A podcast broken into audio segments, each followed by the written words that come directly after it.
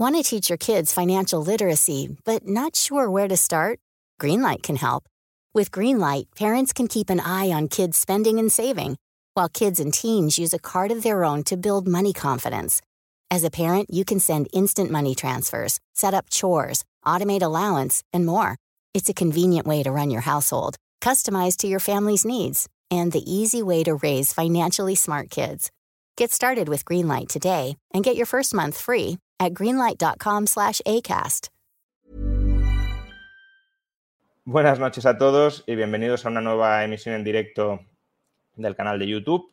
Eh, emisión en directo que aprovechamos hoy para estrenar una nueva sección que esperemos que se mantenga durante mucho tiempo en el aire y es una tertulia sobre mercados financieros. De la misma manera que ya hemos hasta cierto punto institucionalizado la tertulia de macroeconomía, una tertulia que en general y, salvo por problemas de sonido como el que acabamos de tener al principio, creo que eh, es una tertulia que nos resulta útil a todos para ubicarnos exactamente en, en, qué momento de la coyuntura del ciclo económico estamos, sabiendo además que puede haber diversidad de opiniones y de criterios, pero siempre tratando de aportar criterios eh, propios y de otras personas tan informados como sea posible para que al menos la incertidumbre sea una incertidumbre acotada, pues, como no, también tiene, creo, sentido eh, lanzar mensualmente una tertulia sobre mercados financieros que pueda ayudarnos a orientarnos en nuestras inversiones a título personal o a título profesional, aquellos que sean inversores eh, profesionales.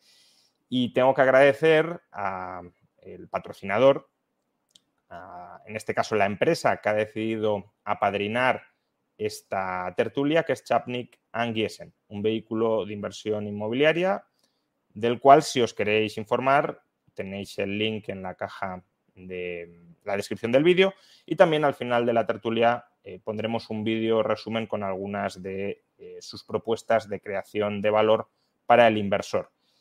Será en todo caso una tertulia donde traeremos a muchos perfiles inversores de muchos mercados distintos y en eh, la que trataremos de ofrecer una panorámica actualizada de diversos mercados y por tanto ya digo agradezco a Charnik y Giesen, cuyo logo por cierto tenéis en pantalla, que, se haya decidido a, apadrinarla y a promoverla. Y bueno, sin más presentaciones, eh, empecemos eh, con los tertulianos de hoy. En primer lugar, tenemos a, Pablo Gil, Pablo Gil Trader, em, sobradamente conocido en el mundo de la inversión nacional, tanto por eh, su capacidad gestora como también por su capacidad comunicativa. Em, yo ya lo conocía por Twitter, pero coincidí hace poco en una tertulia eh, con él sobre criptoactivos y la verdad es que me gustó mucho cómo transmitía y cómo comunicaba y además no solo cómo comunicaba en cuanto a la forma, sino en cuanto al fondo. Y por eso, en cuanto he tenido la ocasión de inaugurar esta tertulia, me he lanzado a, pedirle que participe. Pablo, ¿qué tal? Buenas noches. Muchas gracias por contar conmigo, Juan Ramón. Nada, es un, es un auténtico placer por mi parte. Y eh, también tenemos a una persona que conozco personalmente desde hace muchísimo tiempo, a quien tengo mucho aprecio personal, pero que además se ha convertido en, también un referente del mundo de la inversión, a pesar de, su todavía juventud, que es Edgar Fernández. ¿Qué tal, Edgar? Asesor de Tercio Capital y cofundador del canal de YouTube dedicado a la inversión y que también os recomiendo que, sigáis, sobre todo si os gustan eh, las opiniones y la perspectiva que aporta Edgar, porque ahí encontraréis mucho más sobre ello los Locos de Wall Street. Lo podéis buscar en, YouTube. ¿Qué tal, Edgar? Eh, muy bien, Juan, y muchas gracias por, por tenerme aquí.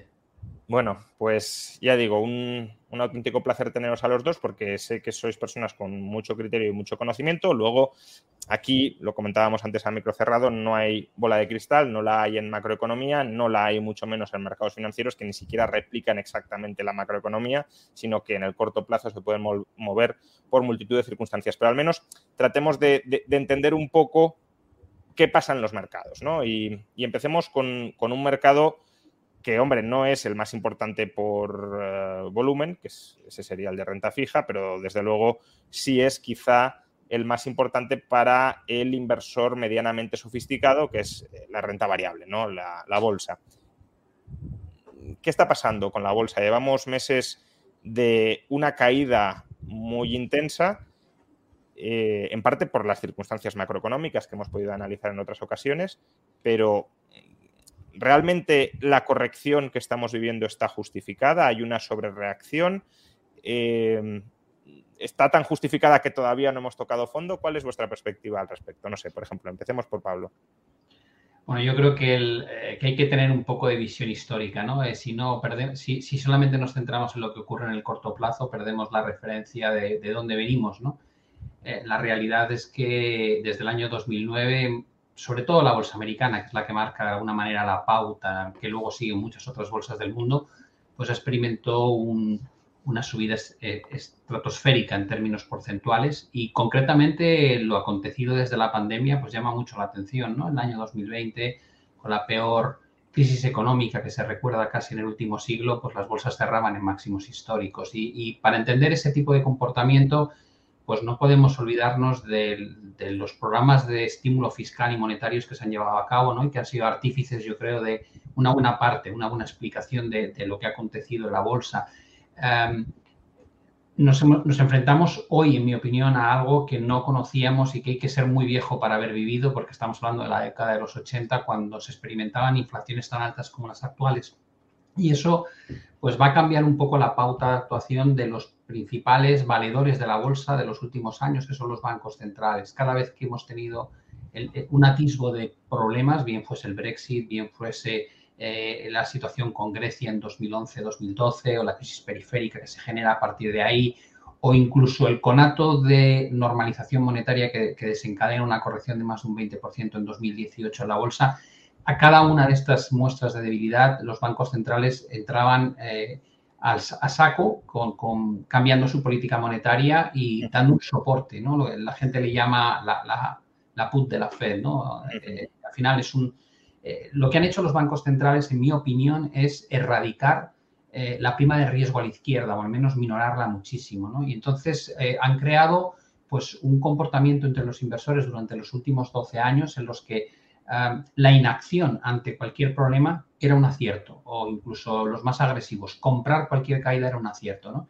Y hoy nos enfrentamos a algo muy distinto, porque al margen de que luego hablamos de si habrá o no habrá recesión, la realidad es que los bancos centrales hoy día están maniatados, ¿no? No pueden, tienen un problema tan grande con el tema de la inflación que no pueden hacer lo que han, han estado haciendo durante más de una década. Y eso creo que muchos inversores no lo han entendido todavía. Yo leo y escucho a muchos analistas y a muchos estrategas que todavía debaten sobre dónde está el suelo a partir del cual la Fed va a salir. Digo, no, no creo que no habéis entendido que la Fed, mientras la inflación esté en el 9,1%, no va a ir a ningún sitio, no, no va, no es tu amigo, como digo yo, está en el otro lado del ring, ¿no? Eh, se ha convertido en tu enemigo, es el que te sube las tasas, el que va a reducirte el programa de QE, el que no va a financiar programas de estímulo fiscal, que por otro lado ya bastante tienen con el déficit anual y la deuda que han generado. Y creo que esas circunstancias tal vez habría que, interiorizarlas un poco más. ¿no? Eh, creo que el suelo de mercado hasta ahora siempre venía de la mano de ese cambio de, de, ruta por parte de bancos centrales y eso no va a ocurrir en los próximos meses. Yo creo que de aquí a fin de año, como mínimo, vas a tener bancos centrales subiendo tasas de interés de forma más o menos agresiva eh, y eso eh, pues, pues tiene el riesgo de desencadenar una recesión económica, pero lo que es más importante, cuando la gente entienda que no hay nada que soporte por, el lado izquierdo las bolsas, tal vez veamos algo de lo que hablaremos después, ¿no? Yo, yo considero que no ha habido para nada capitulación en el mercado y que es el típico comportamiento que se suele ver cerca de los suelos, ¿no? Eh, una de las frases que yo más he usado en mi carrera eh, cuando gestionaba eh, nuestro fondo era eh, la bolsa no va a dejar de caer hasta que no dejes de preguntarme dónde está el suelo. ¿no? yo les decía eso a mis clientes, que eran clientes institucionales. Digo, es que si estás buscando el suelo, quiere decir que no has entrado en pánico. Si no has entrado en pánico, no hay capitulación. Y, desde ese punto de vista creo que estamos todavía relativamente lejos de ese suelo. Em, dos, comentarios y ahora te doy la palabra a Edgar para que, puedas complementar. El primero es que no lo he mencionado en la presentación, pero Pablo Gil también tiene canal de YouTube y también os recomiendo que, os suscribáis a él. Em, porque además ya veo a muchos que les está encantando tu intervención, o sea que eh, obviamente les, les, interesará también seguirte por ese, por ese foro.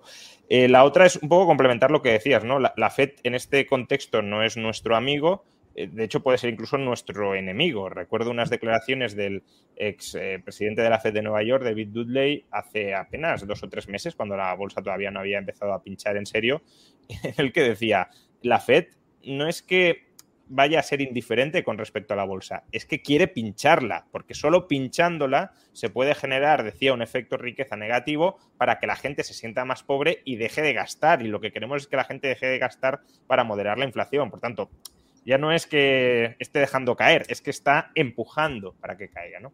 Eh, Edgar, eh, tu perspectiva.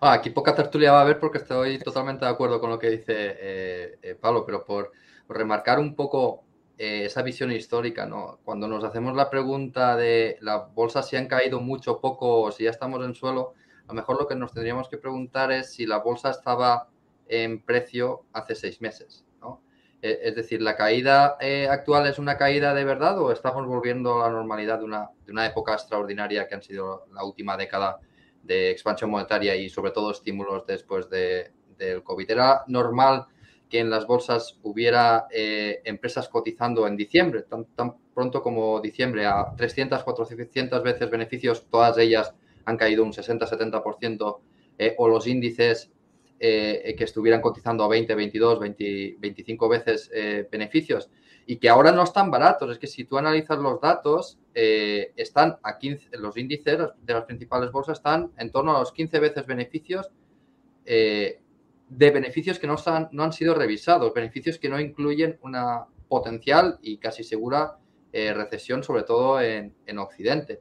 Entonces, eh, si esa recesión, que supongo que después hablaremos un poco de ella, de verdad se produce, no estarían las bolsas cotizando 15 veces, estarían cotizando a 20 veces. Y eso ya está por encima de la media histórica. Entonces, eh, desde un punto de vista fundamental, las bolsas tienen todavía cabida para que para que caigan. Y como ha dicho eh, Pablo, hasta que la gente no se dé, no pare de preguntarse si este es, eh, este es el suelo y, y, empiece a recapitular, porque si vemos datos, por ejemplo, de BlackRock, en su última presentación de resultados, todavía decía que en sus fondos había entradas netas de dinero en los fondos de, de bolsa.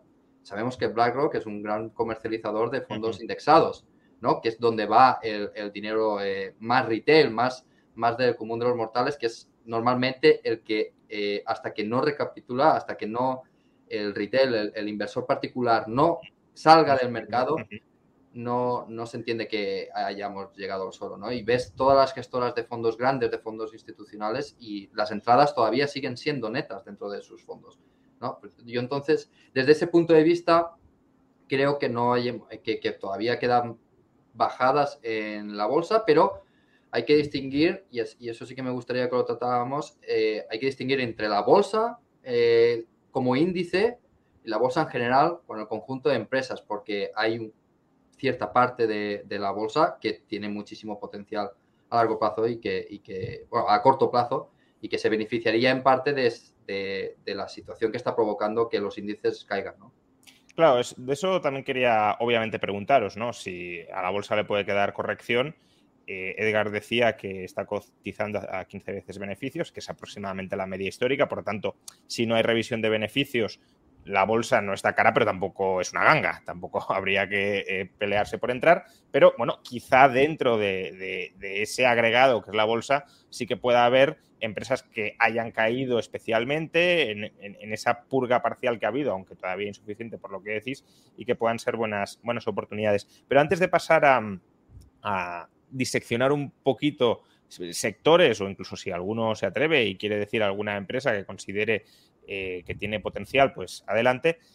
Eh, sí me gustaría que, tratáramos la, la cómo puede afectar la distinta perspectiva macro a la bolsa. ¿eh? Porque es verdad que ahora estamos en un contexto de muy alta inflación, pero hasta cierto punto la historia de la inflación está quedando atrás en los mercados, al menos en los mercados de renta fija.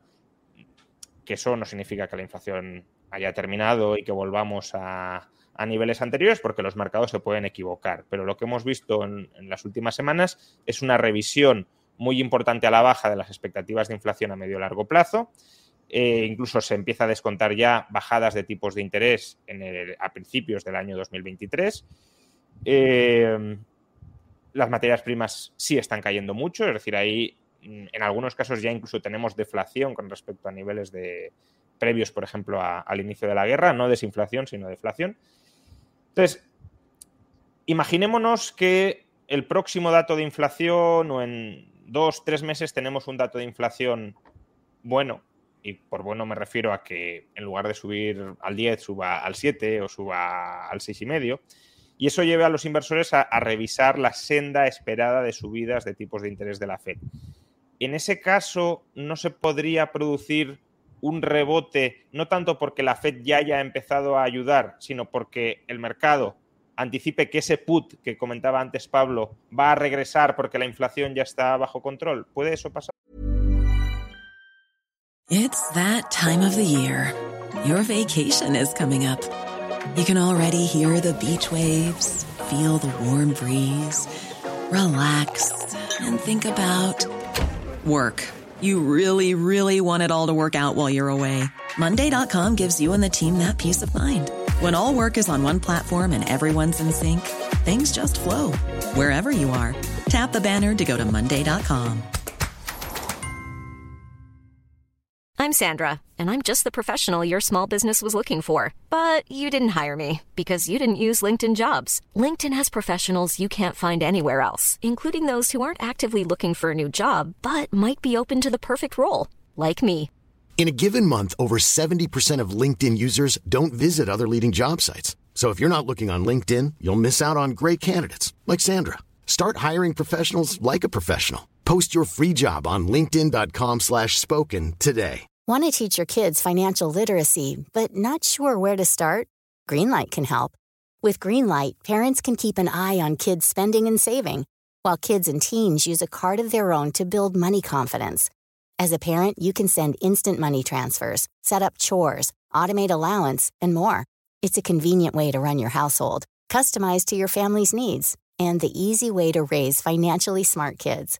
Get started with Greenlight today and get your first month free at greenlight.com slash ACAST.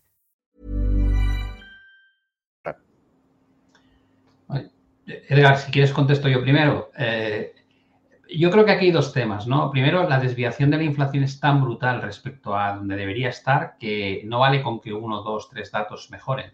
De hecho, Powell en su última comparecencia dijo que para reducir el ritmo de subidas a 0,25, 0,50 esperaba ver dos, tres meses o dos o tres lecturas claramente con tendencia a la baja. Te está diciendo incluso con dos, tres meses con la inflación revertiendo, eso lo único que va a hacer es que suba más despacio, no que no, que no suba. Eh, yo creo que este año pretender eh, que la Fed pueda cambiar el rumbo es poco realista. Eh, luego hay otro factor, eh, el ritmo al que ha subido la Reserva Federal. Se supone que, que mañana vamos a ver 0,75 casi con toda probabilidad. Situar los tipos por encima del 2%. Es probable que incluso si baja el ritmo de aquí a fin de año estemos en el 3 al menos.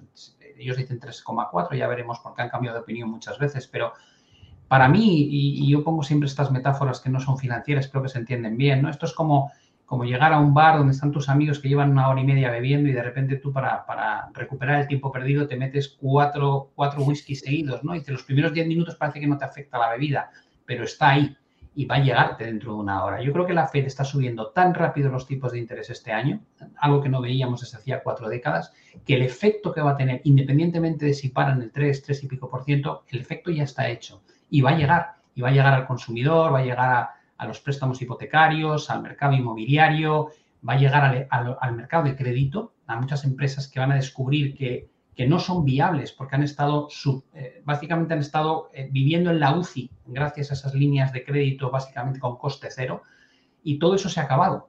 Eh, entonces, para mí el impacto en la economía es algo que podemos hablar de intensidad, pero que, que se va a dar me parece que es de cajón. De hecho, los bancos centrales, que son las instituciones que menos les gusta dar malas noticias al mercado, no hace más que decirte que la, ralentización económica va a ser brutal y que a ver si hay suerte y consiguen evitar la recesión. Pero ya hablan en estos términos.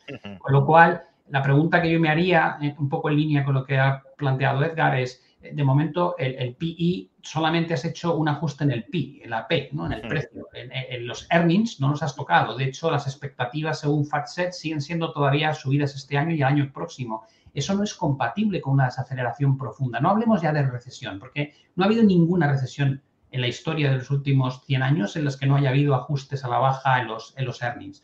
Pero es que una, una desaceleración profunda ya provoca esas, esos ajustes. Con lo cual, vas a descubrir que a pesar de esta caída del 20% o en peor de los casos un 30%, como, ha pasado en el Nasdaq, todavía ese ratio sigue estando altísimo, por encima de la media, sin contar la, la cantidad de otros problemas que puedan surgir, ¿no? Eh, entonces, para mí, dice sí, evidentemente eso puede generar grandes rebotes. Eh, yo creo que eso es, no hay que olvidarse que en 2008 o en 2001 y 2002 vivimos rebotes que iban desde el 9% incluso hasta el 20%, pero eso no, no acababa con la tendencia a la baja, el ajuste de las, de las compañías. Y luego hay varios factores, al menos yo como gestor siempre he mirado al margen de lo que es el, el, marco macroeconómico en el que te mueves, eh, creo que entender cómo funciona el inversor es fundamental, ¿no? la psicología del mercado.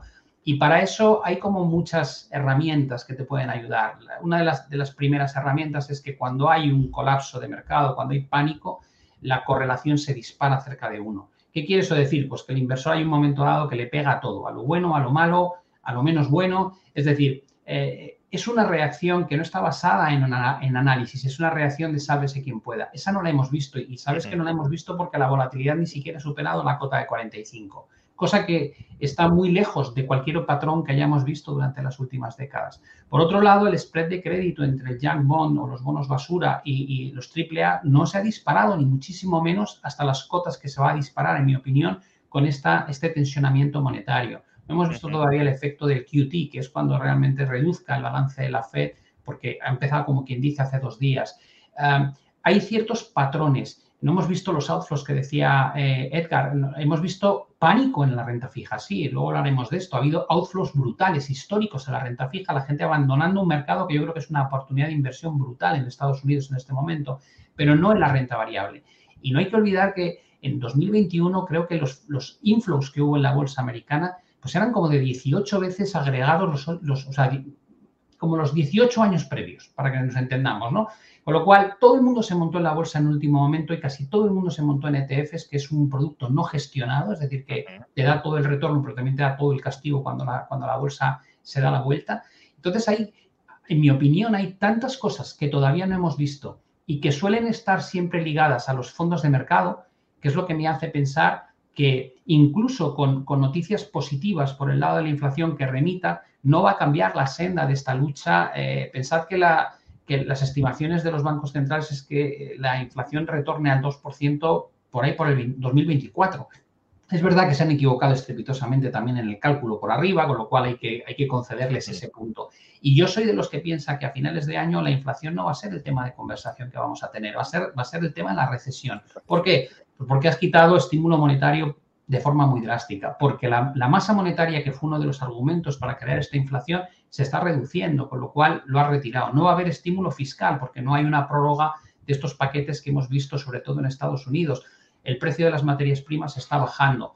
El efecto base en el cálculo de la inflación te va a ayudar también, vas a comparar contra datos cada vez más altos, con lo cual no hay que ser un genio para saber que la inflación probablemente va a mejorar en los próximos seis meses. La pregunta es cuánto mejora, ¿no? ¿Dónde se estabiliza? ¿Cómo va a afectar este movimiento de desglobalización que estamos viviendo desde hace cuatro años y dónde está el nuevo suelo de la inflación? Porque claro, no es lo mismo que se estabilice al 2,5-3 que que lo haga al 1%. Porque si, se, si te, se te estabiliza en 2,5-3, la pregunta es ¿Cómo vas a devolver los tipos al 0% para estimular la economía si realmente no vuelves a ese nivel de inflación que tú quieres tener en el largo plazo? Y creo que son preguntas que todo inversor se debería estar haciendo, ¿no? Más allá de si va a mejorar o no va a mejorar, es que creo que el, panorama en el que nos movemos ha cambiado drásticamente y estamos en un, en un entorno que no tiene nada que ver con lo que vivíamos en los últimos 15 años. Edgar. Sí, añadiendo a eso y, en correlación con lo que ha dicho Pablo, eh, cuando, analizamos también los flujos que hay en renta fija, hay un movimiento que todavía no se ha dado, eh, que, se dará en el futuro y que presionará las bolsas a la baja, ¿no? Cuando la, la Fed aumenta los tipos de interés, asumiendo que las primas de riesgo se mantienen constantes, esa retirada de dinero de renta fija que hemos visto como consecuencia de la inflación va a convertirse en entrada de dinero en, renta fija otra vez a, medida que los bonos se vayan eh, haciendo más atractivos para el inversor, ¿no? Eh, por una parte, esa inflación desacelerándose y los tipos de interés subiendo, los, los bonos empiezan a estar eh, en una situación de rentabilidad riesgo atractiva para el inversor, sobre todo al gran inversor institucional, que provoca la salida de, los equities, ¿no? de, las bolsas. Y además, fijémonos en una cosa, ¿cuáles son las empresas que menos han caído en bolsas? Aquellas muy grandes con un dividendo estable, que es una proxy a tener un bono. ¿no? Cuando los inversores institucionales invierten en grandes empresas que reparten dividendo, en realidad lo que están haciendo es una proxy con algo más de riesgo de invertir en un bono. Cuando el bono, la rentabilidad del bono tenga más rentabilidad que la implícita en el dividendo de estas empresas, habrá un trasvase de capital de nuevo a la renta fija, lo que hará presionar eh, también a la baja eh, eh, la renta variable. Y no olvidemos también que cuando se suben los tipos de interés, aunque ese ritmo, imaginémonos que la inflación acaba aligerándose o acaba subiendo menos de, lo que está subiendo ahora, aún así las subidas de tipos de interés, aunque sean más lentas o más suaves, eh, disminuye el valor actual de los flujos de las empresas. Entonces también se debería eh, seguir corrigiendo la bolsa. Y la bolsa como términos generales, eh, que ya, ya, digo que eso no significa que los inversores que no estén viendo no deban invertir, porque hay muy buenas oportunidades de inversión, pero creo que lejos de los índices generales y creo que lejos de, la gestión pasiva que, como decía Pablo, no está gestionada y, y cuando las cosas van bien, cuando el Banco Central aumenta la masa monetaria, pues todos los que han invertido en, renta en, en, gestión pasiva lo han hecho muy bien. Ahora es muy probable que en los próximos años no lo hagan tan bien. ¿no? Añadiría otro factor eh, que podría además explicar ese, ese flujo desde renta variable a renta fija, que es que si viene una recesión, también se, hay una fuga hacia la calidad, también hay una búsqueda de seguridad y eso obviamente te lo concede más la renta fija que la renta variable, al menos la renta fija de ciertos estados, no de todos. Pero, eh, y eso también justificaría esa, ese cambio en la relación rentabilidad-riesgo. Claro, si, soy muy averso al riesgo y esto además me da una rentabilidad que no está tan mal, pues me voy de cabeza. ¿no? Eh, bien, ya habéis hecho una panorámica del, del mercado. Eh, pero ahora desagreguemos un poquito. Me gustaría saber vuestra opinión si el juicio que habéis emitido es compartido para territorialmente para Estados Unidos y para Europa, o si hay alguna diferencia, algún matiz que haríais al respecto. Y luego por sectores, ¿no? Y si alguien, por ejemplo, parece que Edgar casi tiene en la cabeza algunas empresas que le gusten mucho, pues si alguien quiere mencionar, oye, pues yo creo que esta empresa, mm, al menos un inversor la debería mirar porque yo la he analizado y a mí me gusta. Bueno, pues también, pero eh, globalmente, áreas geográficas y sectores, ¿qué, matices tendríamos que hacer en este juicio global que habéis hecho? Bueno, yo creo que por el, por el tema de áreas geográficas, eh, Estados Unidos es el que lidera un poco el movimiento y Europa, eh, yo llevo 36 años en esto y creo que llevo 36 años escuchando, esta vez Europa lo va a hacer mejor. Eh, y nunca se cumple, ¿no? es, como, es como una especie de, de cisma, ¿no?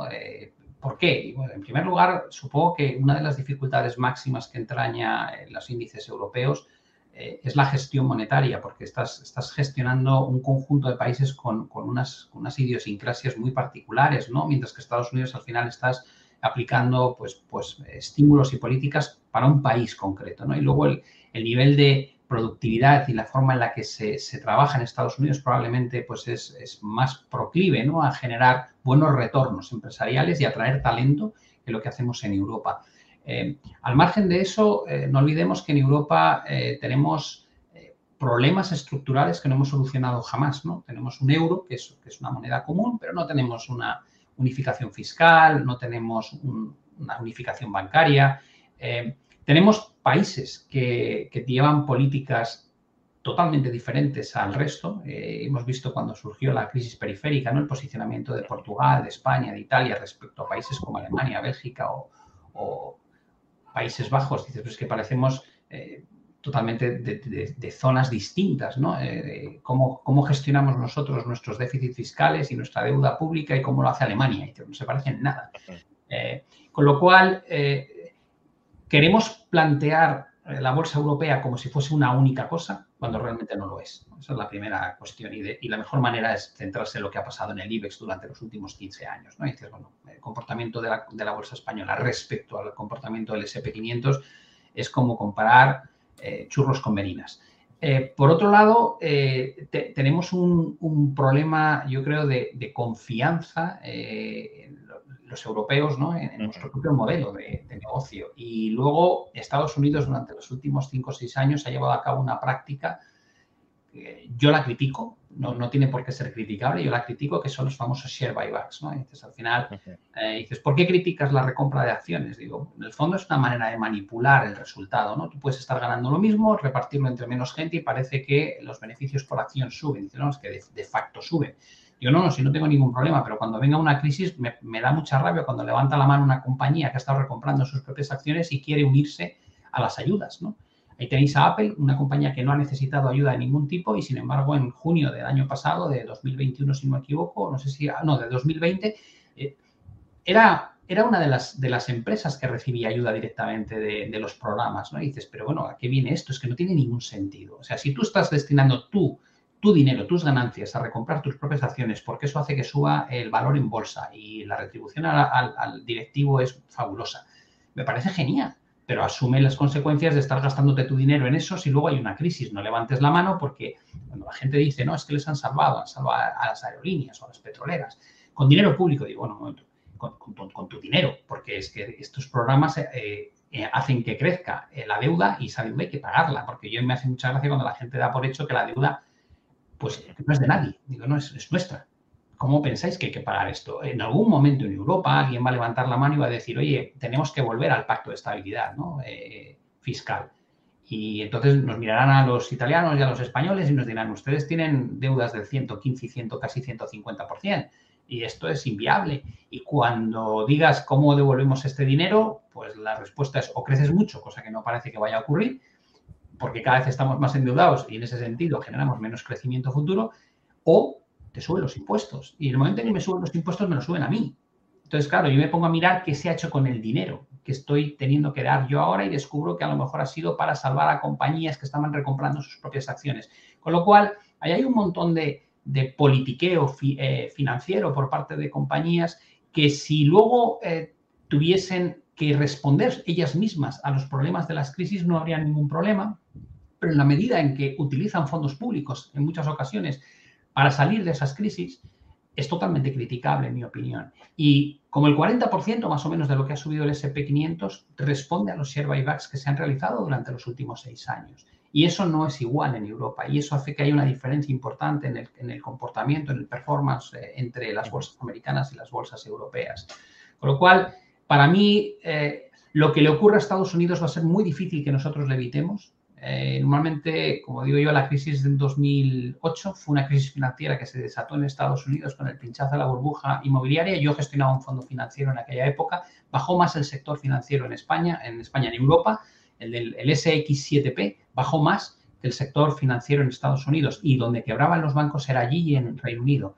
Lo cual te da una idea de hasta qué punto, a lo mejor por falta de liquidez o más concentración sectorial, nosotros padecemos cualquier pequeño bache que atraviesen ellos. ¿no? Entonces, yo no creo que vayamos a tener un mejor comportamiento europeo respecto a Estados Unidos de forma estructural. ¿no? Puede haber un momento en que lo hagamos mejor, pero no de forma estructural. Edgar, también Varios sectores. Sí. Sí, varios temas. Aquí ya va a empezar el diálogo porque eh, ya, hay cosas en, las que podemos discutir un poquito más. ¿no? En primer lugar, eh, la política de recompra de, Estados Unidos, eh, si generalizamos, precisamente Estados Unidos cotiza con premium porque las directivas de las empresas cotizadas en Estados Unidos tienen un mejor gobierno corporativo en, tanto en cuanto a la caja que sobra en la empresa, la la reparten y no la maninvierten en sobrecapacidad como tenemos en Europa, que las empresas industriales tienen un 20% de sobrecapacidad, también ayudadas por el Estado y subvencionadas por el Estado, ¿no? Pero que mal invertidas esa caja, ¿no? Mientras que en empresas estadounidenses eh, son mucho más disciplinadas y sobre todo eh, lo hemos, estamos viendo eh, estos últimos meses, las empresas energéticas eh, están destinando todo el flujo extra de caja para recomprar sus propias acciones porque el mercado está siendo injustas con ellas. ¿no? Eh, cuando, eh, yo creo que la, política de recompra de acciones es, es una política mucho mejor fiscalmente que los dividendos para los accionistas, cosa que en Europa somos más propensos a repartir dividendos que tienen una carga fiscal. ¿no? Entonces yo por ahí disiento un poco en, ese análisis de las recompras de Estados Unidos, porque precisamente lo que he dicho antes, ¿no? Los inversores están dispuestos a pagar más eh, por una empresa estadounidense, por una europea, porque saben que el dinero eh, va a estar mejor gestionado de forma general. Y después... De, eh, todas formas, por, por, mediar un poco y ahora te devuelvo la palabra, o sea, creo que Pablo criticaba las recompras si luego van de la mano de ayudas públicas, no, no la recompra per se como estrategia, aunque también me gustaría, y luego le doy la palabra, saber si esa misma crítica no se podría dirigir contra el reparto de dividendos. Es decir, el reparto de dividendos también si la empresa recibe fondos públicos pues sería parecido, ¿no? No tanto a la hora de manipular el precio de mercado, porque eso no se ve en el mercado, pero, pero sí sería una transferencia de fondos del contribuyente al, accionista, ¿no? Bueno, Edgar, eh, bueno. Perdona que hago una cuña aquí, no, te quiero cortar el, speech, pero una cuña muy importante. ¿Os acordáis cuando la crisis financiera que en Estados Unidos se prohibió que repartiera? Sí, sí, sí, sí, Es decir, eran conscientes de que el hecho de estar entregando el dinero de vuelta al accionista eh, se podía interpretar como una mala utilización y en un momento dado, cuando salvaron a los bancos, porque salvaron a los bancos inyectándoles dinero público, les dijeron, a cambio, no podéis pagar dividendos hasta que hayáis devuelto la ayuda. Eso no se ha hecho en 2020. Esa es mi crítica. Es decir, hemos abierto la mano a haga usted lo que quiera con su dinero y no se preocupe que si tiene un problema, levante la mano que yo vengo aquí a ayudarle. Esa es la crítica, no la recompra de acciones. Debería estar, para mí, la solución sería en los tres años posteriores, o me da igual el plazo, cuatro años posteriores, haber estado llevando a cabo share buybacks, usted no tiene derecho a fondos públicos para una situación de crisis. Y entonces probablemente muchos directivos cambiarían su política de qué hacen con sus reservas o con su dinero ganado no, eh, muy, probablemente hubieran rechazado las ayudas públicas. Ah, bueno, eso, eso, yo que he estado en varias crisis te aseguro que con la boca grande cuando no hay crisis y con la boca muy pequeñita cuando las hay. Algunos propondríamos que no hubiese ayudas públicas a empresas en ningún momento, ni, a cuatro años ni a diez, pero bueno.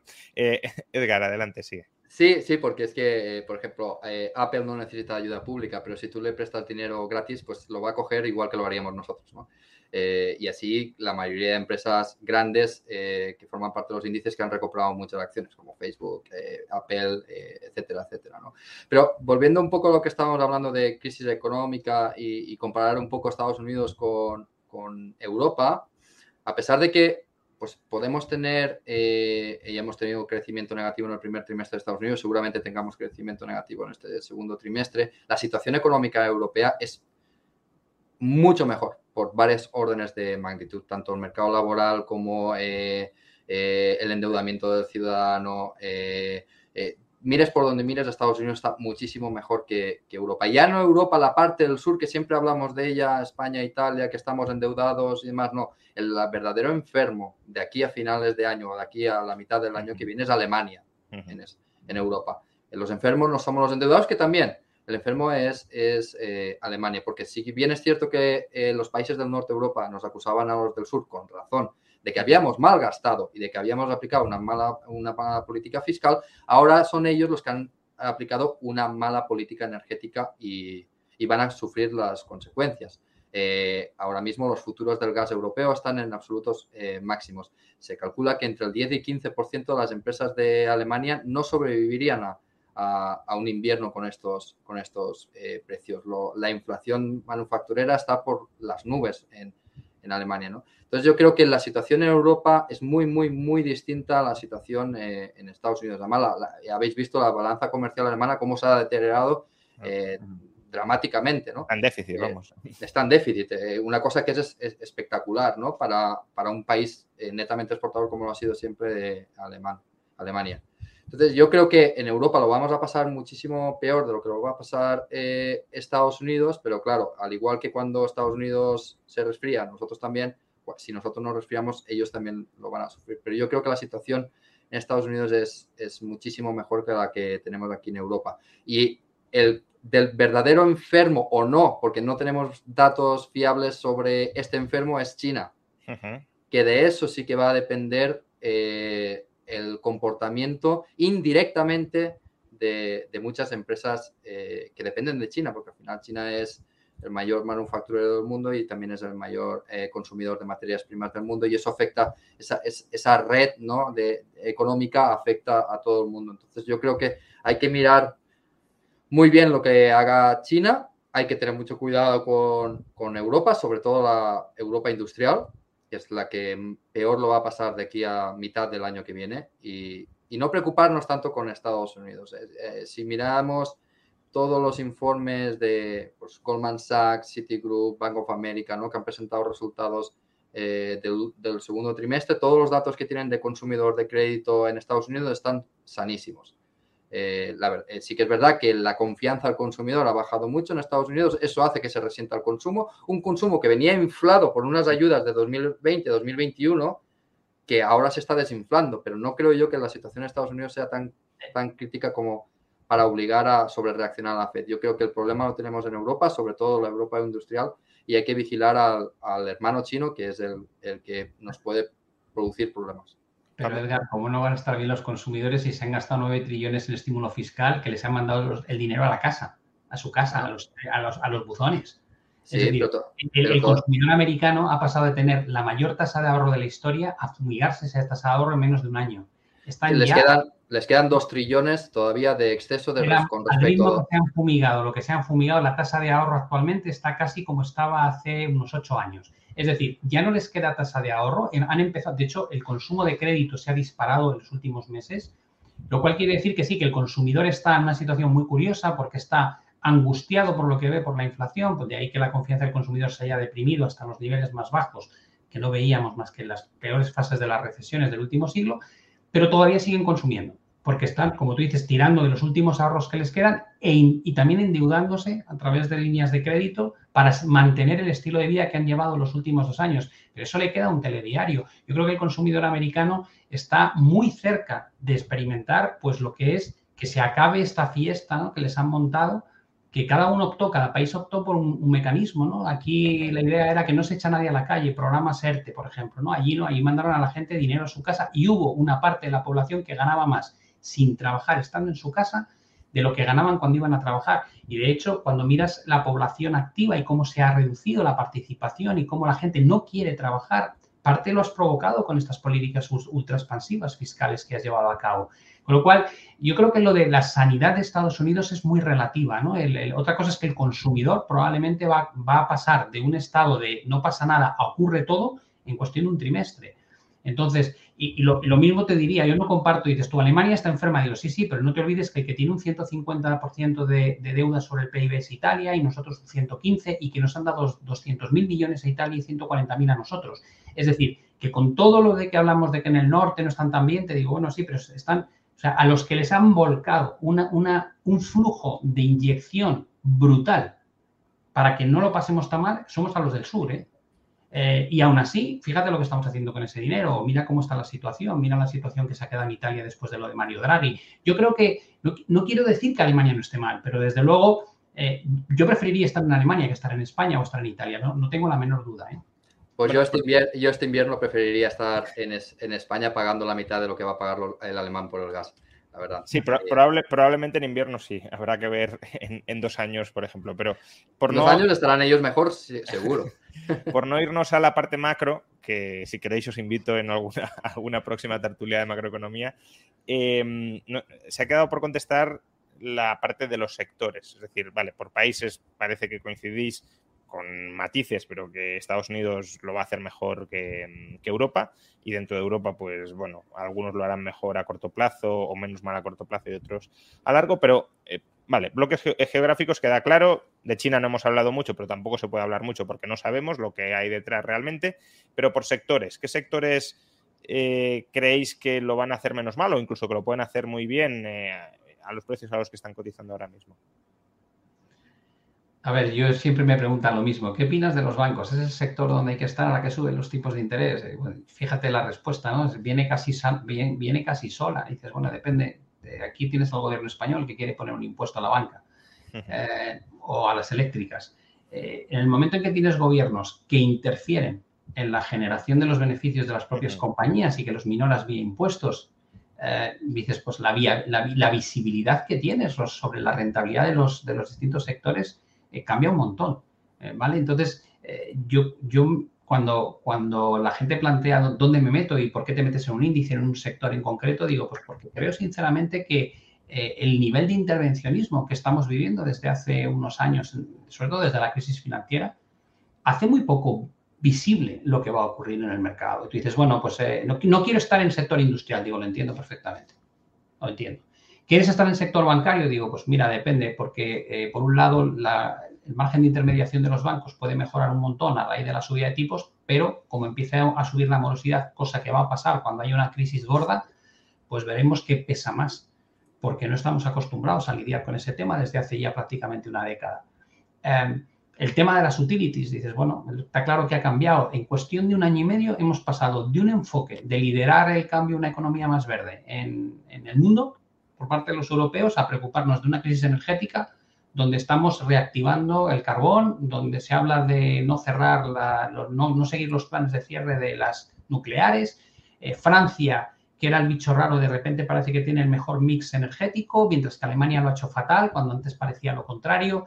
Es decir, las cosas cambian un montón. Entonces, yo hacer apuestas sectoriales cuando desconozco una parte tan importante como es qué van a hacer los gobiernos con esos sectores y los beneficios que generan, me parece un brindis al sol, me parece complicadísimo. Otra cosa es que te vayas a compañías concretas, te pongas a mirar sus balances, eh, cuál es el riesgo que tienen, cómo de defensivas son en un entorno de crisis económica ahí tiene más sentido. Pero sinceramente creo que las decisiones que se han tomado a nivel sectorial, eh, desde hace dos años prácticamente, te cambian el panorama de un día para otro y no lo ves venir. Con lo cual yo... O sea, el matiz que introduces es muy, es muy pertinente porque, claro, tenemos empresas o sectores que ahora están ganando mucho dinero y que, por tanto, sería el momento en el que suban en bolsa, pero precisamente ahí hay un riesgo político regulatorio de si ganas mucho dinero te lo quito porque no me gusta que ganes tanto mientras hay una crisis, con lo cual todo eso em, pues distorsiona las decisiones, pero al menos si tenéis una visión de qué sectores antes de que los políticos metan sus manos pueden hacerlo mejor en este contexto, pues por ejemplo el sector energético parece que eh, lo, sería un candidato claro a hacerlo bien, pero eh, es lo que comentaba Pablo, claro, en Alemania. Pues en Alemania lo puede hacer bien, pero si ponen un precio máximo a la energía, quiebran a todo el sector energético. Entonces, eh, a lo mejor el accionista pierde hasta la camisa, aun cuando sea un sector que teóricamente debería estar ganando mucho dinero en estos momentos. ¿no? Entonces, haciendo esta distinción de, riesgo de mercado y riesgo político, pero bueno, por, bajar un poco a aquí sería medio financiero, medio macro, qué tipo de sectores, y ya si os lanzáis a empresas concretas, pues mejor, eh, creéis que pueden funcionar. Edgar. Bueno, pues eh, tú lo has comentado, energía y productores de, energía. Y en este caso me parece muy interesante las empresas de, eh, gas del Mar del Norte, por ejemplo, Quistos o Serica, las cuales eh, soy accionista de, de, las dos, empresas que están extremadamente baratas, cotizando a una vez el free cash flow que van a generar en un año o año, año y medio. Y además con unos costes de producción muy bajos. Es decir, eh, ese, ese, riesgo regulatorio que tú estás diciendo de que te capo el precio, vale, pues eh, yo a un precio normal de ciclo medio de mercado sigo ganando dinero, ¿no? Otras empresas en, en, jurisdicciones que parece mentira, pero son más seguras que Occidente, como son productoras de petróleo en África, eh, como puede ser Panoro Energy o productoras de petróleo en, Canadá, que Canadá sí que es cierto que a nivel estatal es un poco, eh, marea un poco, pero hay, las regiones tienen mucho poder y seguro en qué región está la empresa, pues tienes, eh, pues estás medio seguro de que te van a respetar, ¿no? Y está Hemisphere Energy, International Petroleum también tiene, tiene activos ahí, ¿no? Eso es por la parte de energía. Yo creo que también otro sector que no, se está poniendo de moda, sobre todo en España, porque somos varios los inversores que estamos hablando de este sector, que es el transporte marítimo.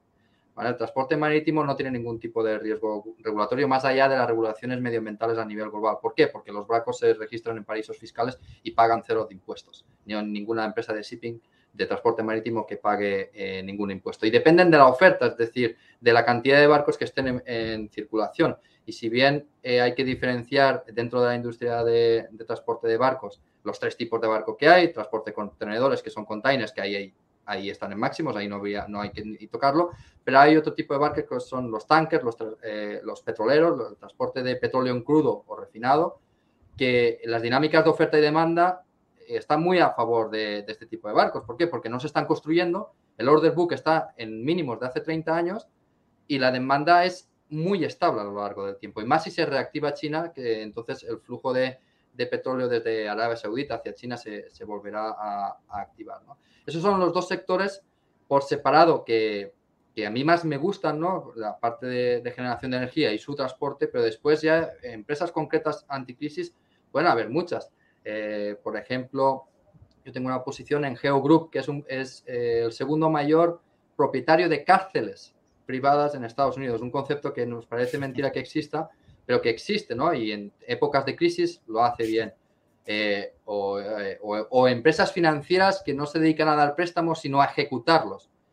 Por ejemplo, hay una empresa que se llama Altisource Portfolio Solution que se beneficia de las crisis. Eh, entonces, yo creo que si bien es cierto que las bolsas pueden estar en, en, una situación peligrosa, ¿no? Que pueden bajar todavía. Y si bajan las bolsas, baja absolutamente todo porque se arrastra a todo, estés donde esté, cuando el inversor recapitula, es decir, vende sus posiciones, las liquida, se arrastra absolutamente todo, pero eh, existen grandes oportunidades, ya te digo, en, mi opinión, en energía, transporte de la energía y otros activos especiales ¿no? que, te protegen tanto de la inflación como de, la. Solo una, pregunta sobre, sobre esto.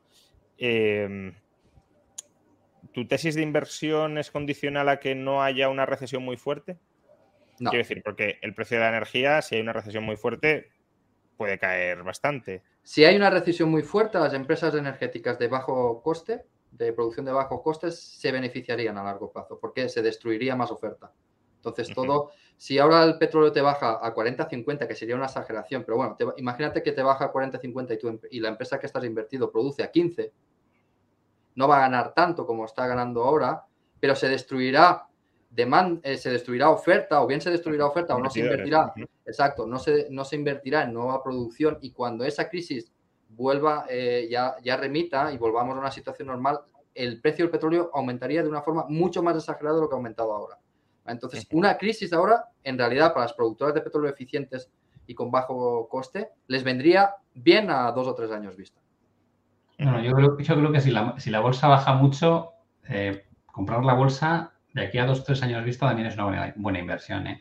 Lo que quiero decir es que el, eh, hablar de, es decir, ya sé que hay argumentos fundamentales detrás de, cada compañía, ¿no? Unos son buenos, otros son malos, pero lo que quiero decir es que al final el timing lo hace todo, porque si tú compras ahora y, pasas dos, tres años de calvario, pues dices, sí, a, largo plazo, fenomenal. Te digo, pero aquí la pregunta es, ¿merece la pena meterte? O sea, tienes fundamentales suficientemente fuertes como para pensar que incluso si hay una recesión económica no vas a sufrir, porque yo soy de la opinión de, que, de los que cuando llegue la recesión económica, yo soy creyente de que va a haber una recesión económica, yo creo que el precio de la energía se va a hundir.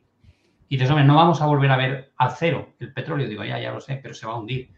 Eh, ¿Por qué? Digo, pues porque mira lo que pasó en 2008 y la energía estaba más alta que ahora, el precio del petróleo estaba más alto, mira lo que pasó eh, en, las crisis anteriores, dices, y lo que ocurre es que se te colapsa la demanda, así de sencillo. Pero globalmente, no en Europa, en Estados Unidos, en todos sitios. Eh, pero es que hay dos ecuaciones, oferta y demanda. La oferta en 2008 no tenía nada que ver con la actual, que tenías el fracking, la revolución del fracking en Estados Unidos, que aumentó muchísimo la producción de petróleo, mientras que ahora eh, nadie puede aumentar la producción porque no, no, la hay. es,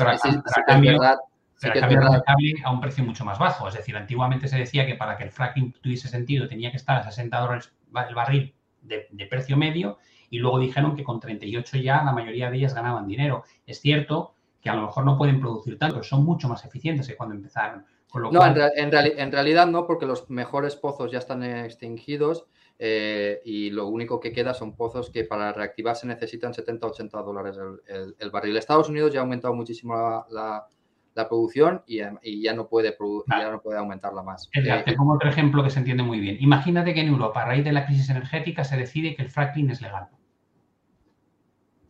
Puede pasar perfectamente. De repente decir, necesitamos reabastecernos y cambiar el modelo energético. Igual que lo hizo Estados Unidos. Estados Unidos era un gran importador de petróleo y de repente es autosuficiente.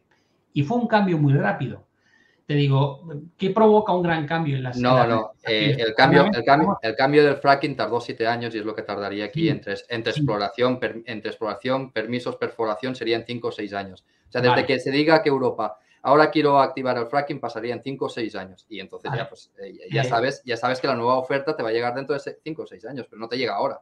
Junta una demanda que se colapsa por la recesión y abres la legislación al fracking en, en- en Europa. Ya verás lo que le pasa al, al precio del gas y del petróleo. ¿Por qué? Pues porque es, es que hace año y medio, si alguien nos hubiese dicho que íbamos a reactivar las, las, eh, las, eh, los suministros de carbón como fuente energética, hubieses dicho, pero tú te has vuelto loco, que pero no has escuchado lo que se ha hablado en Davos, pero no, es decir, las cosas... eh, Hombre, yo- no, a- algunos inversores invertimos en carbón, entonces eh, Vale, algún- pues al- al- fenomenal. alguien, alguien lo sabía, a- alguno, No, alguno lo yo creo sabría. que- yo creo que no lo sabía nadie y que y el hecho, otra cosa es que inviertas por tener diversificada tu cartera y te salga bien y me parece fenomenal, pero el, el plan que había hace año y medio antes de que se desatase esta última crisis era una reconversión completa de la industria y, y- y te das cuenta las, todas las ideas de largo plazo que planteamos, lo vulnerables que son a las crisis coyunturales de corto plazo. Entonces, em, como digo yo, trazar planes a tres, cuatro, cinco años vista está genial. Como decía Eisenhower, eh, hay que ir a la guerra siempre con un plan. Luego el plan descubres que la semana no vale de nada, ¿no? Y y creo que hay que tener esa mentalidad. Por eso cuando, cuando hacemos este tipo de, de exposiciones de qué habría que tener o qué habría que hacer, te digo, sí, está genial, pero tienes que ser plenamente consciente que, lo que, que no hay nada escrito en piedra, que las cosas cambian, que las situaciones cambian. ¿Por qué? Pues porque surge una pandemia que nadie lo ve venir, porque luego hay una guerra que nadie la ve venir y porque tal vez colapse la economía china y, provoque una crisis de crédito que nadie ve venir. Bueno. Entonces, una cosa es sobre, sobre el papel, ceteris paribus, ¿vale? podemos, de- podemos hablar de qué sería la inversión idónea sobre estos datos, pero lo que hay que ser consciente es que estos datos que vayan a estar estables en los próximos años probablemente sea una auténtica entelequia, no se va a cumplir. De todas formas, bueno, yo creo que cualquier recomendación de inversión que se haga es con, cierto contexto, ¿no? Obviamente, eh, todo puede pasar y, y, por tanto el futuro no está predeterminado, o al menos si lo está, no sabemos en qué dirección está predeterminado, ¿no? Eh, con lo cual, pues eh, si pasa esto, sucederá aquello, y si pasa lo otro, sucederá lo otro. ¿Qué es más probable que suceda? ¿O en qué estamos más confiados que suceda? Y toda tesis de inversión tiene que ir acompañada, claro, de ese escenario macro que tú prevés, pero que no sabes seguro si se va a dar o no. Obviamente, si, si viene una crisis eh, absolutamente devastadora que hunde la demanda durante 10 años, pues el sector de la energía va a quebrar en términos generalizados. Si vamos a una economía que después de una recesión va creciendo al 2, al 3%, eh, eh, y Europa mantiene un cierto tono verde, ecologista, pues eh, la tesis de inversión cambia, ¿no? Entonces, obviamente, bueno, pues eso, son, entiendo, son recomendaciones dentro de, de, determinados parámetros que pueden considerarse relativamente previsibles o no, pero entonces el, el plano de la pero, discusión cambia los parámetros. Eh, pero ¿cuánto, ¿cuánto bajó la demanda de petróleo en 2008? La, la, la, demanda de petróleo no sé, pero el precio del petróleo te aseguro no, que pasó de 115. La demanda, la demanda, la demanda. ¿Cuánto bajó? Dos millones de barriles al día. Vale. Es exactamente lo que ha bajado la demanda de China durante su lockdown en el segundo trimestre de este año. O sea, toda la crisis de 2008 provocó una bajada de la demanda que ya hemos experimentado con, con China en este segundo trimestre de, de 2022. Toda la crisis de 2008. Lo mismo que China en un trimestre. ¿Y? Pues que, que, que una recesión, que una recesión a un, a un bien cuya demanda es poco elástica eh, eh, eh, le afecta en muy corto plazo. Y un inversor no, no, puede estar mirando lo que va a pasar en tres meses, sino si el sentido está a vale. un año o dos. Pues creo que lo que hay que plantear entonces, o al menos yo rehago mi postura, es el grado de incertidumbre que tenemos hoy con una guerra, con, uno, con el segundo mayor productor y exportador de crudo y, y de gas del mundo, después de Arabia Saudí, es Rusia, porque Estados Unidos lo autoconsume. Con una guerra, sin saber realmente cómo va a evolucionar esa guerra, y con una recesión a las puertas, sin saber cómo de profunda va a ser, y sin conocer los datos de la segunda economía del mundo, que es China, que probablemente tiene una crisis de crédito de tres pares de narices, pero no nos enteramos, hacer pronósticos sobre lo que va a pasar, creo que el nivel de incertidumbre que tenemos hoy no es comparable a lo que hemos tenido en la última década. Claro, es que no, no se trata de, de, precisamente de intentar adivinar lo que, lo que pasa, porque, porque si tú intentas adivinar lo que pasa en el futuro, entonces es cuando dices no voy a invertir. Lo que, lo que haces al tomar la decisión de, de invertir es decir, yo no sé lo que va a pasar, pero las dinámicas de oferta y demanda y la historia nos demuestran que si pasa algo, el problema es momentario. Porque el problema del petróleo no es la demanda, el problema es la oferta, que no hay, que se tienen que invertir 300 mil millones de dólares al año para mantener la producción tal cual está y no se están invirtiendo. Entonces, y el problema no viene de ahora. Eh, y si viene una crisis, pues bajará el petróleo. ¿A cuánto? ¿A 40? ¿A 20? Bueno, pues que, baje. El problema va a venir dentro de dos o tres años. Que la oferta seguirá eh, decreciendo la demanda seguirá constante. Hablas, de 20 y 40 como si fuese lo más normal del mundo. Si baja el petróleo a 20 y 40, te digo dónde se va el sector del petróleo. Bueno, las empresas que producen a 15, mm, ningún problema. no se trata de que no ganen dinero. hay muchas empresas que en las crisis siguen ganando dinero. Claro. Eso no quita. Es decir, no es una cuestión de que dejen de ganar dinero y no sean viables. Nadie está planteando que una petrolera, porque gane menos dinero, va a quebrar. Lo que digo es que el efecto como inversión en bolsa de algo que ganaba muchísimo dinero a de repente un margen de ganancia muy pequeño es demoledor. Eh, depende, depende de si esa, esa empresa eh, a qué múltiplo está cotizando ese precio del petróleo, porque si tú compras empresas de producción de petróleo que están cotizando a tres veces beneficios y el petróleo se va a 60 dólares, pues estás más o menos bien. Eh, eh, eso significa que están cotizando ahora una vez o una vez y media beneficios. Es decir, que si el petróleo se mantiene a este nivel durante seis meses, un año, ya han recuperado todo lo que vale la empresa en capitalización bursátil. Es que ya no es solo intentar, eh, ya no es predecir lo que va a hacer la economía o no, porque eso es imposible, eso estamos totalmente de acuerdo. Lo que tienes que intentar es, bueno, en el peor de los casos me voy a posicionar en aquellas empresas que a pesar de que en, términos generales la bolsa lo va a hacer mal, porque si hay crisis lo va a hacer toda la bolsa mal, voy a posicionarme en aquellas empresas que tienen el balance lo suficientemente robusto, sin deuda, con caja neta, que puedan sobrevivir una crisis, que sean el, productor de menor coste y puedan eh, en, la siguiente, en la siguiente fase del ciclo sobrevivir porque eh, en, una industria que depende de la oferta, no tanto de la demanda, porque el petróleo, las materias primas dependen de la oferta, no de la demanda. La demanda es súper estable a lo largo del tiempo, excepto 2008 que bajó la, demanda en 2 millones de barriles al día. Eh, entonces, eh, yo creo que posicionarte en esas posiciones, en esas empresas defensivas, que si toda la industria se va al garete, van a sobrevivir y en cuanto el ciclo se gire, lo van a hacer muy bien, Históricamente, históricamente lo han hecho muy bien. Podemos mirar, por ejemplo, el gráfico de IPCO, que ha componido más del 20-30% al año desde que salió eh, a bolsa. Es una empresa de, petróleo. ¿Por qué? Porque es de los productores de menor coste y aún a pesar de la crisis del año 2008, aún a pesar de la crisis del COVID en 2020, lo han hecho mucho mejor que, los índices. Em, por, por, tratar de mediar, ¿no? O sea, yo creo que Pablo está diciendo que si ahora entras en una de estas empresas en un horizonte de corto medio plazo te puedes dar un batacazo muy grande, pero lo que Edgar está sosteniendo es que para que te des un batacazo muy grande tiene que pasar una situación muy estresada y que aún así en el medio largo plazo ese es el peor escenario a corto y en el medio largo plazo el, potencial sigue siendo muy alcista, ¿no? Creo que ese es un poco el, punto de, discordia. Yo, solo para, terminar, porque lo preguntaban en el chat y, también a mí me ha surgido esa duda. Em, habida cuenta del escenario tan enorme incierto que, has pintado, Pablo, y, que yo comparto, que es enormemente incierto, porque si mañana se acaba la guerra y dicen, bueno, pues vamos a levantar a medio plazo las sanciones a Rusia y, va a volver el suministro de gas, de petróleo, pues cambia mucho el panorama y eso es al final decisiones políticas que no controlamos. Pero entonces, tu recomendación de inversión, ¿cuál sería ahora mismo? ¿Estar en cash?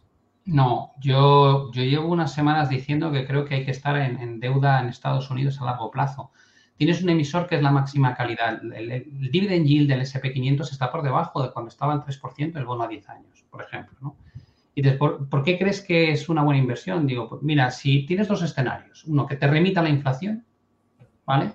Eh, dices, te remite la inflación, vuelves a, esa, vuelves a ese escenario del 2% de inflación de aquí a dos años y dices, fenomenal, pues tienes unos cupones de 3% que vas a recibir todos los años durante 10 años si aguantas la inversión hasta el final del mejor emisor de deuda del mundo.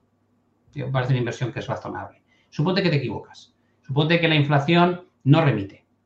Digo, si la inflación no remite, vas a ver tipos de interés en Estados Unidos que no te crees. Dices, vale, ¿qué va a pasar con la bolsa? Digo, se va a hundir. Pero no se va a hundir un 30%, se va a hundir un 50 o un 60%. Y se va a llevar por delante todo Dice, luego habrá una gran oportunidad. Digo, estoy de acuerdo. Y creo que cuando baja un 50 hay que comprar bolsa y cerrar los ojos, que no va a apetecer nada comprar, pero hay que comprarla. Porque a medio y largo plazo, cada vez, quitando la crisis del año 29, que ha habido caídas de más de un 50%, han sido las mejores oportunidades de inversión en la bolsa durante los últimos 80 o 90 años.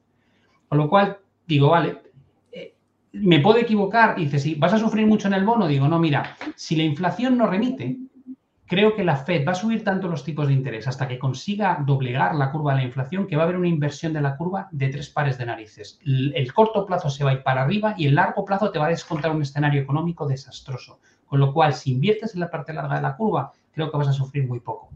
Entonces tienes un activo que ajustado por riesgo da una rentabilidad brutal, porque ese 3% del bono no tiene nada que ver con el 3% de la bolsa, ni, del, ni de los dividendos de compañías que pueden perder un 20, un 30, un 40% en, cotización. Con lo cual creo que ajustado por riesgo es la mejor inversión que puedes hacer en este momento. Y hablo de la estadounidense y no hablo de la europea porque me da pánico cualquier crisis periférica que pueda desordenar pues, la situación de la, rentabilidad de los bonos pese a toda esta nueva herramienta antifragmentación que, que saca el DCE. Yo no confío mucho en ello. Digo, prefiero estar en Estados Unidos. Eh, ¿Cuál es tu riesgo? Que haga un default de Estados Unidos. Digo, vale, pero si hace un default de Estados Unidos, el problema que tenemos entre manos es mucho más importante que tu propia inversión que hayas hecho con tu dinero. Con lo cual, para mí es una inversión que es muy buena. Y, luego está eh, otro tema que no es bursátil, claro, que es, pues el tema inmobiliario. ¿De verdad quieres buscar un, una inversión que a largo plazo te cubra de lo que es la depreciación del dinero fiat, que al final es la inflación vista por el otro lado? Digo, pues invierte en vivienda. ¿Por qué?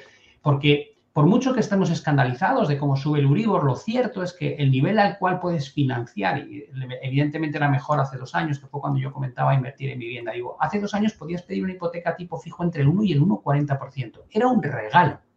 De hecho, lo puedes arbitrar. Si lo hiciste y compraste una vivienda tipo fijo con, esa, con ese nivel, puedes comprarte el bono y arbitras directamente lo que te cuesta la, hipoteca fija con lo que sacas al bono. En el mismo plazo, a un bono a 15 años creo que son inversiones donde el riesgo que asumes es mínimo, te permite sobrellevar esta pérdida de capacidad adquisitiva, en parte al menos. La vivienda ha subido una barbaridad en el último año y medio, prácticamente a nivel mundial. Te digo, me parecen inversiones mucho más seguras, entre comillas, y, mejor estructuradas para luchar contra los grandes problemas de ahora. Uno, que la bolsa no ha hecho suelo. Dos, que cuando, cuando la bolsa caiga más probablemente va a arrastrar incluso a compañías que tienen mucho muy buen fundamento detrás. Tres, que si la inflación no remite por lo que sea, prefiero estar en activo, en activo real, que es donde creo que voy a proteger mi patrimonio a largo plazo. Y cuatro, si quiero hacer inversiones para rentabilidades pequeñas, me voy al bono. Yo, yo lo, estoy estructurando así, no estoy volviéndome loco buscando oportunidades en bolsa cuando creo que probablemente queda todavía otro tanto más de lo que hemos visto, si no incluso más. Entonces, mi experiencia es que sobre el papel, mira, yo, yo recuerdo una conversación con alguien que era un fenómeno en el sector de las telcos, en, el año 2008 y, me acuerdo que me decía, es que Telefónica me sacaba los números y me hacía unos análisis maravillosos, no, porque tal, free cash flow, no sé qué, y decía, que no lo has entendido, que, Telefónica no tiene un problema, lo sé, pero es que hay un problema de crédito, que es que no funciona el mercado interbancario. Y me decía, ¿y qué? Digo, pues esto es como no tener un problema de hígado, pero de repente hacerle un torniquete en el cuello a un tío y deja de fluir la sangre. Que el problema no está en el órgano, que el problema está en el sistema. Y, efectivamente Telefónica sufrió un calvario, igual que lo sufrieron en 2001 y 2002. Y dices, ¿pero por qué? Y dices, si no tenía un problema fundamental de negocio. Digo, no, no tenía un problema en 2001. Lo que tenía era una dependencia, un endeudamiento y una serie de cosas que cuando llegó ese, esa especie de, nudo corredizo que provocó la crisis, pues desató que compañías que aparentemente no tenían un problema fundamental, pues cayesen en una auténtica barbaridad, ¿no? Y eso creo que es algo que debemos tener todos los gestores presentes. No se trata, no puedes aislar una compañía del mercado. Es, creo que es un error aislarla, porque hay, porque hay unas sinergias y porque hay unos efectos colaterales. Y el mercado de crédito, en mi opinión, importa mucho más en una crisis que ningún otro mercado. Mucho más que la valoración, mucho más que los resultados empresariales.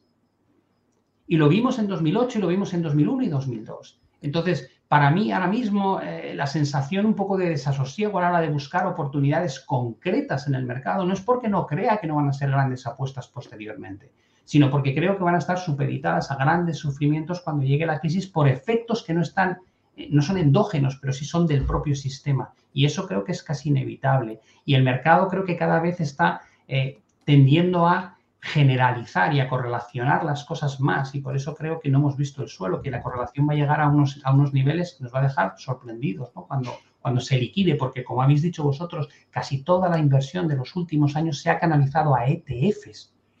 Gente que no busca valores, gente que no está haciendo stock picking. Y la salida va a ser global.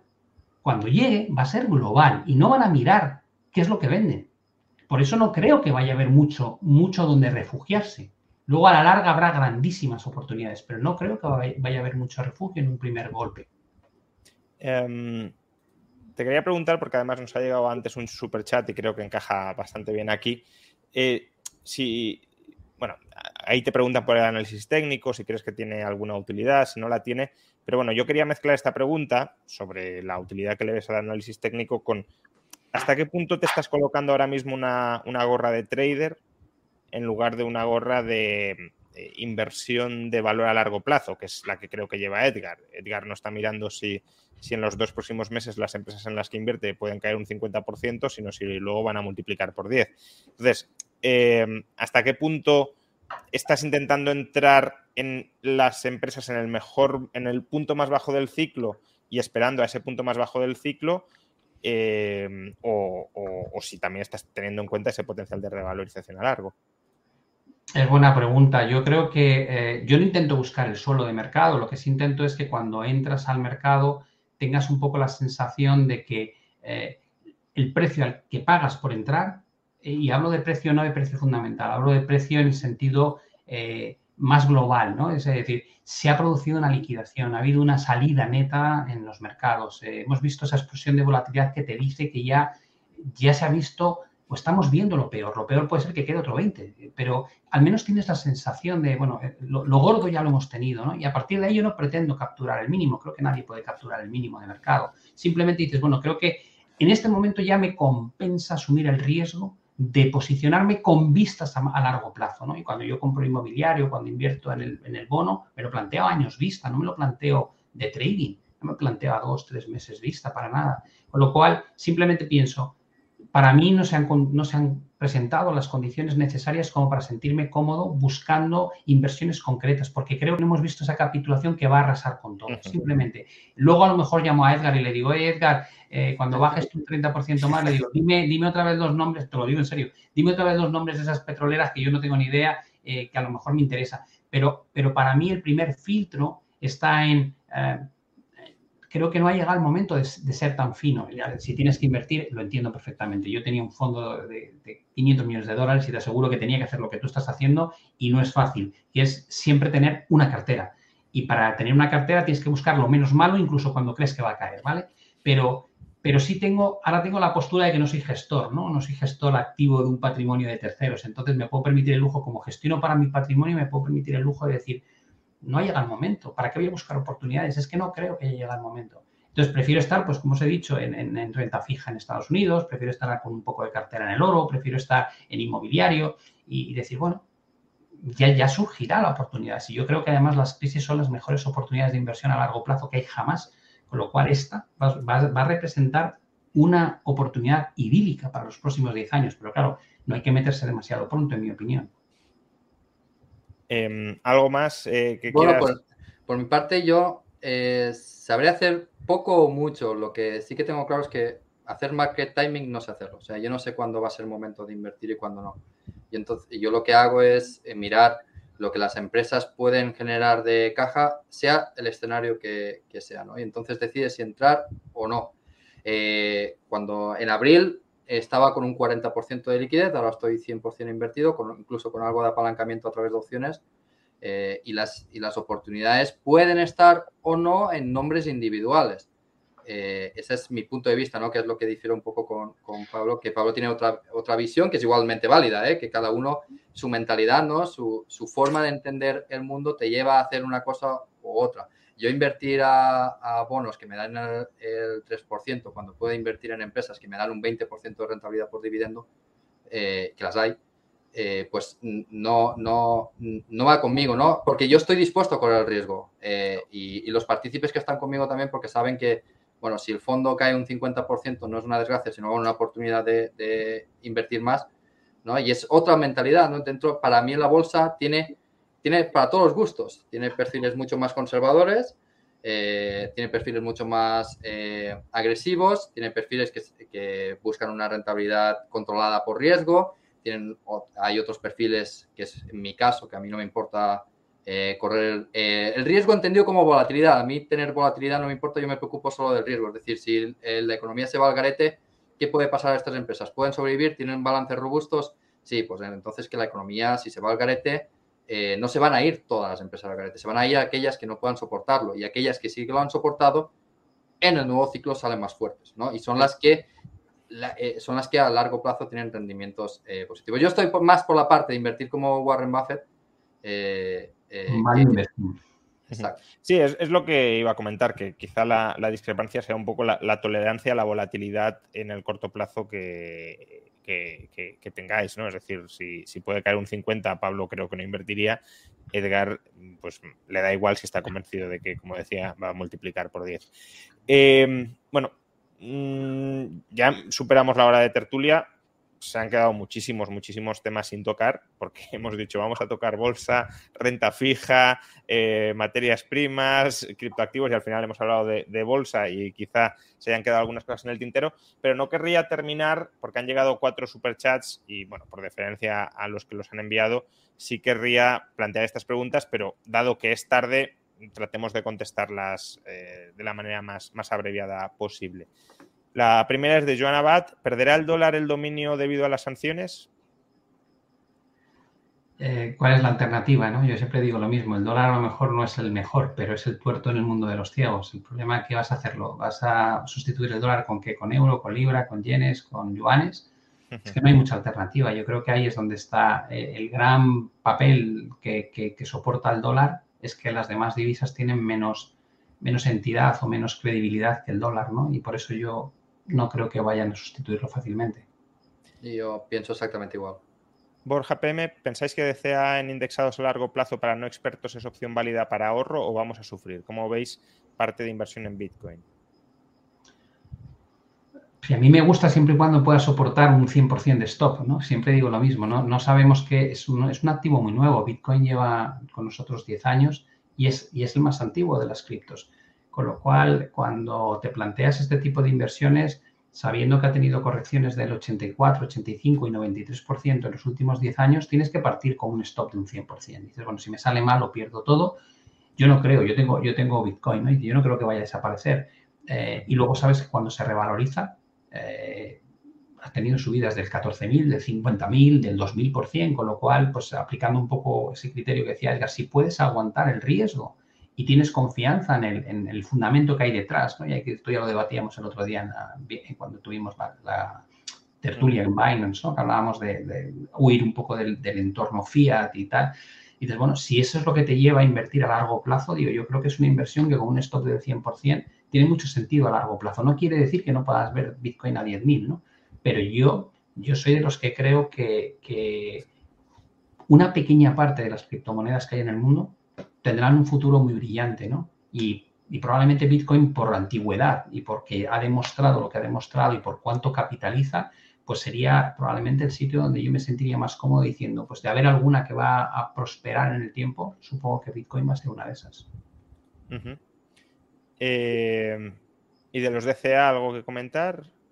Yo me parece, si me permites, contesto yo a, este después que Pablo que añada.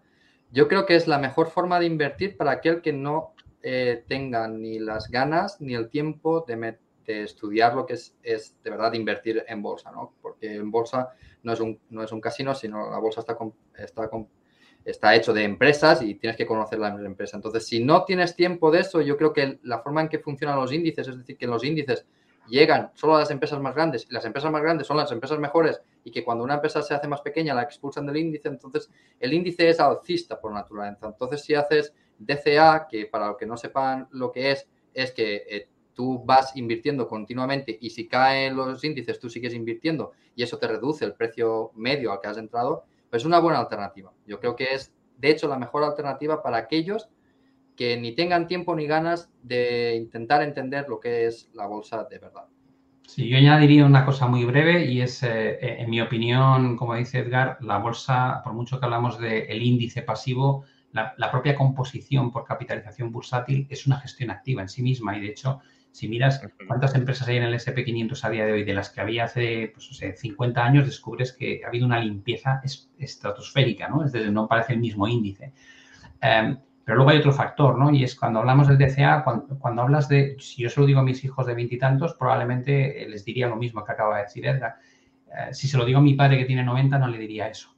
Es decir, para alguien que tiene una vida, o su largo plazo es, relativamente limitado y además ya no tiene una generación de ingresos eh, recurrente, eh, sino que está estabilizado con unos ingresos más o menos estables, creo que la gestión del patrimonio que tienes cuando has estado invirtiendo durante toda tu vida en bolsa tiene que, tiene que ser muy distinto, ¿no? Porque claro, no es lo mismo para alguien de 85 o 90 años sufrir una, corrección de un 50% que puede tardar a lo mejor eh, otros 7 u 8 años en recuperarse al nivel que estaba, ¿no? Entonces creo que hay que distinguir un poco el, individuo al cual le diriges esa respuesta y para la gente joven me, vale, me parece muy válida, pero para la gente que ya está jubilada, por ejemplo, creo que hay que mirar las cosas con otros ojos. Sí, no, hombre, totalmente claro que hay que mirar el perfil las necesidades que tiene el inversor a la hora de, invertir. ¿no?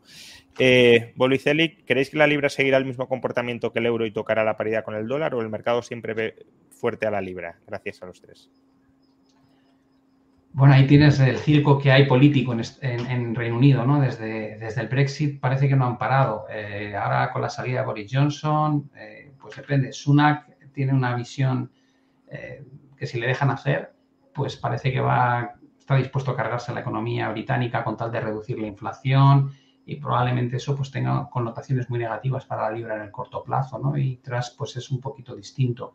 Eh, yo creo que va a depender mucho de las políticas que se implementen, pero lo que sí parece bastante razonable es que en la relación de la libra o del euro con el dólar casi manda más el, dólar que los otros, los otros pares, ¿no? Por lo cual no me extrañaría que sigan sendas parecidas. Yo no, no, hablaría de la paridad en la libra, ¿no? Pero, te puedes encontrar con movimientos hacia cotas de 1.14, 1.15, yo creo que sin ningún, sin ningún problema. Sí, bueno, la, libra ha ido perdiendo eh, también valor con respecto al dólar. Yo creo que se va a mantener. Pero paridades, libra, para hablar de paridad en la libra es que no, no digo que no pueda llegar a pasar, pero es, eh, es un escenario bastante extraño, ¿no? Y terminamos con Graco. ¿Cuál creéis que será el comportamiento de las economías sudamericanas en este segundo semestre debido a su exposición al dólar y exportación de minerales? Aunque esto es más de macro, pero bueno.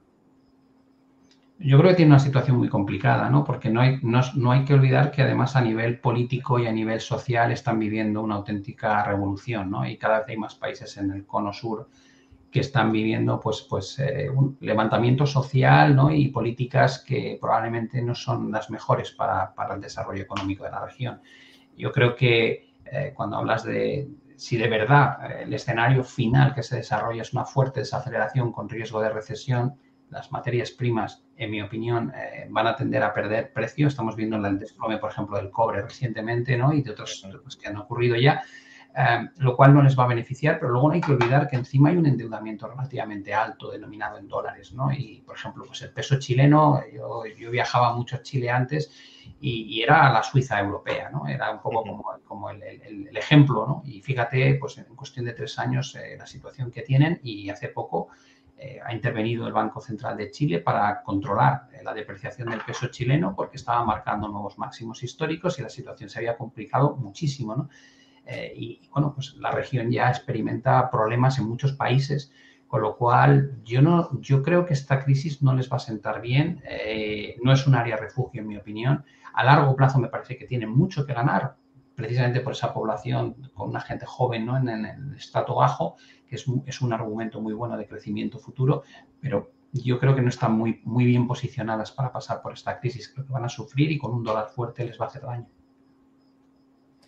Sí, bueno, la, eh, eh, la, ventaja que tienen es que algunas de ellas son exportadoras de materias primas. Y si bien es cierto que muchas materias primas han, han sufrido corrección, eh, siguen estando por la media, por encima de la media histórica. Entonces van a tener ventajas en su balanza comercial, pero el fortalecimiento del dólar, como dice Pablo, les puede afectar, les puede afectar mucho. Y más teniendo la situación geopolítica que tienen algunos países, como por ejemplo Colombia, que acaba de cambiar de gobierno y lo que hay ahora pues es bastante peligroso. es, la situación no es, no es de las mejores ahora mismo en, Sudamérica. Muy bien, pues hasta aquí llegamos. Hora y media. Hemos estado pues gran parte de la tertulia en alrededor de 2.500 espectadores en directo permanentemente. Y, bueno, hago muchas tertulias y no siempre se alcanzan estas cifras y cuando se alcanzan, desde luego no es por mí, porque yo estoy siempre por aquí, es, por los invitados que eh, creo que de manera muy generalizada en el chat eh, ha encantado la tertulia y os felicitan encarecidamente por, eh, el conocimiento que, sin duda mostráis y, lo bien que lo comunicáis.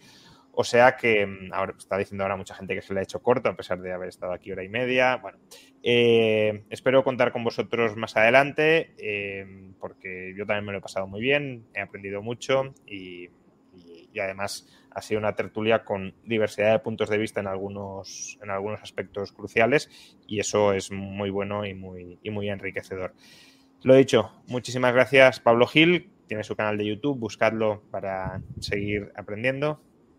Muchas gracias, Edgar. Te llamaré, te prometo que te llamaré para que me, recuerdes esos nombres que tengo que comprar cuando la bolsa, la bolsa capitule. No, no, ahora, ahora, que igual que cuando la bolsa capitule, igual ya no. Ya está. No, no. Es Val Investor, para siempre, aunque ya bajado un 30%. Yo, yo ya te pediré los nombres así en Petit Comité para, para, para hacer mis inversiones. Y me, antes has comentado una cosa, eh, Juan Ramón, muy rápida que no he contestado. Me preguntabas por ahí si el análisis técnico sirve. Bueno, yo, era el director del Departamento de Análisis Técnico y Cuantitativo de Banco Santander, entonces, ¿cómo no voy a pensar que vale? Eh, para mí es una herramienta muy buena para intentar, ya sé que es dificilísimo, para intentar detectar esos cambios de sentimiento y, acercarte en la medida de lo posible a esos momentos idóneos de inversión, ¿no? Luego aciertas o fallas, pero para mí es una buena herramienta de timing, ¿no? Mientras que el macro y fundamental lo que me dice es cómo de desviados estamos de ese punto a partir del cual pues, se puede producir el suelo o el techo.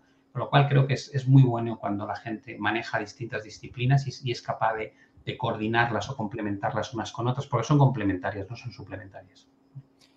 Pues muchísimas gracias, Pablo. Eh, hasta, hasta otra, te volveremos a llamar seguro. ha sido un placer. Un placer para mí también.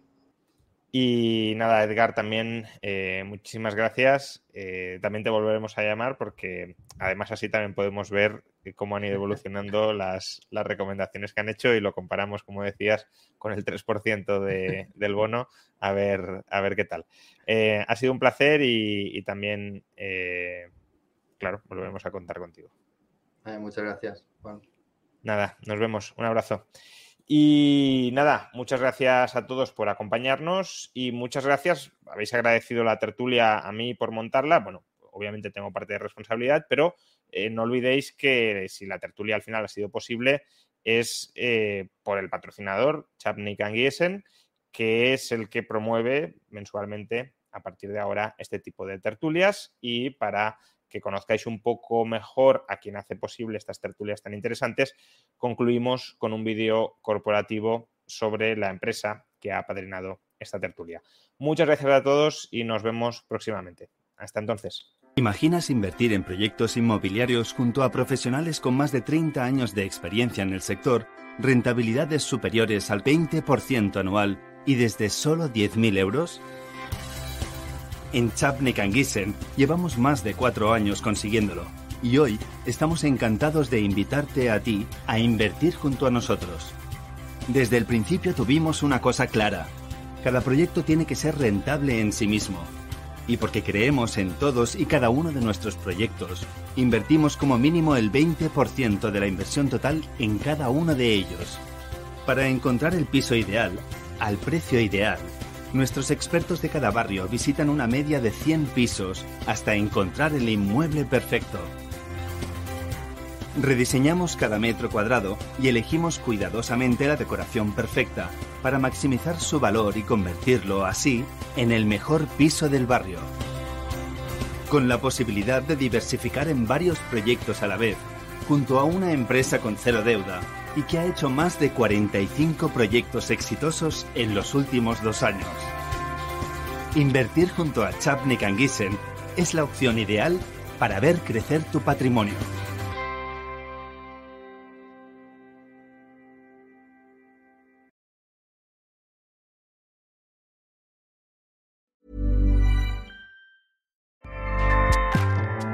ACAS powers the world's best podcasts. Here's a show that we recommend. The Real Housewives is a guilty pleasure for most, but if you're looking to not feel guilty about that pleasure, tune in to Everything Iconic with me, Danny Pellegrino, where I break down all the messy moments and behind the scenes antics of Bravo's popular franchise. And on Everything Iconic, I also interview celebrity guests like Kelly Ripa, Kiki Palmer, Drew Barrymore, Cameron Diaz, and more about their guilty pleasures, their past work, and so much more. So if you're pop culture obsessed and find yourself watching way too much reality TV like me, tune in to Everything Iconic with Danny Pellegrino wherever you listen to podcasts. ACAST helps creators launch, grow, and monetize their podcasts everywhere. ACAST.com.